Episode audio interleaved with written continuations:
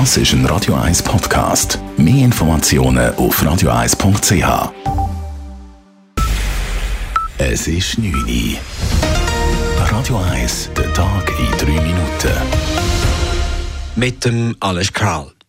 Die Schweizer Covid-Maßnahmen im ersten Pandemiejahr waren teils zu hart. Zu diesem Schluss kommt ein externer Bericht, den das Bundesamt für Gesundheit in Auftrag gegeben hat.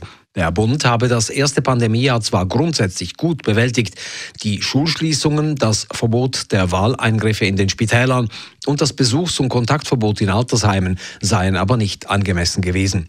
Wie der Studienverantwortliche Andreas Balthasar von der Universität Luzern ausführte, hat der Bund zudem bei der zweiten Welle ab Herbst 2020 zu langsam reagiert. Das hat sich gezeigt mit dem überlasteten Contact Tracing, ungenügende Lagedaten über die Situation, späte Einführung der Maskenpflicht äh, im ÖV im internationalen Vergleich. Das haben wir mit Übersterblichkeit bezahlen müssen.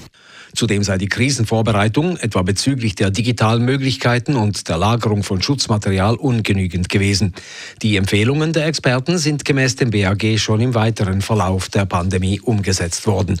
Gute Noten für den Bund gab es bezüglich der Impfstrategie. Die Schweizer Delegation aus dem Nationalrat ist heute zu ihrer Reise in die Ukraine aufgebrochen. Die vierköpfige Gruppe unter der Leitung von Nationalratspräsidentin Irene Kählin fuhr am Nachmittag mit einem Bus zum Flughafen. Von dort aus war ein Flug Richtung Osten geplant. Wie genau und über welche Stationen die Gruppe schließlich in die Ukraine gelangt, wurde nicht kommuniziert. Die vier Nationalratsmitglieder reisen auf Einladung des ukrainischen Parlamentspräsidenten nach Kiew. Es handelt sich um ein Zeichen der Solidarität, betonten die Ukraine-Reisenden. Ob es in Kiew zu einem Treffen mit dem ukrainischen Präsidenten Zelensky kommt, war zunächst nicht klar. Das internationale Treffen unter US-Leitung in Rammstein in Deutschland ist der Startschuss für eine internationale Kontaktgruppe zur Unterstützung der ukrainischen Streitkräfte. Dies kündigte US-Verteidigungsminister Lloyd Austin nach Gesprächen mit seinen Amtskolleginnen und Kollegen und ranghohen Militärs aus rund 40 Staaten an. Today's gathering will become a monthly contact group on Ukraine's self-defense to intensify our efforts and focus on winning today's fight and the struggles to come. Die Kontaktgruppe werde sich künftig monatlich beraten und sich darauf konzentrieren, den Krieg jetzt und auch alle künftigen Kämpfe zu gewinnen. Deutschland gab heute bekannt, dass mehrere Dutzend bei der Bundeswehr ausgemusterte Gepard-Panzer in die Ukraine geliefert werden. Die Munition, die aus der Schweiz stammt, darf aber gemäß dem Schweizer Kriegsmaterialgesetz nicht mitgeliefert werden. UNO-Generalsekretär Guterres hat heute in Moskau den russischen Außenminister Lavrov und später auch Präsident Putin zu Gesprächen getroffen.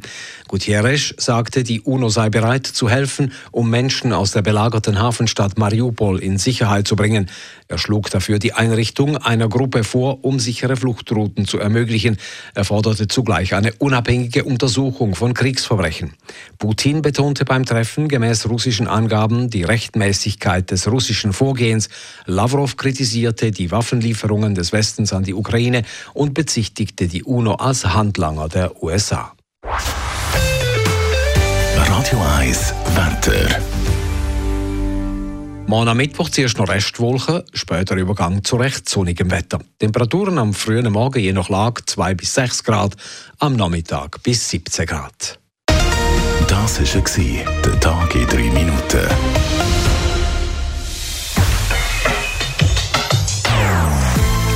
Non-Stop Music auf Radio 1. Bei uns klingt Musik einfach besser. Non-Stop.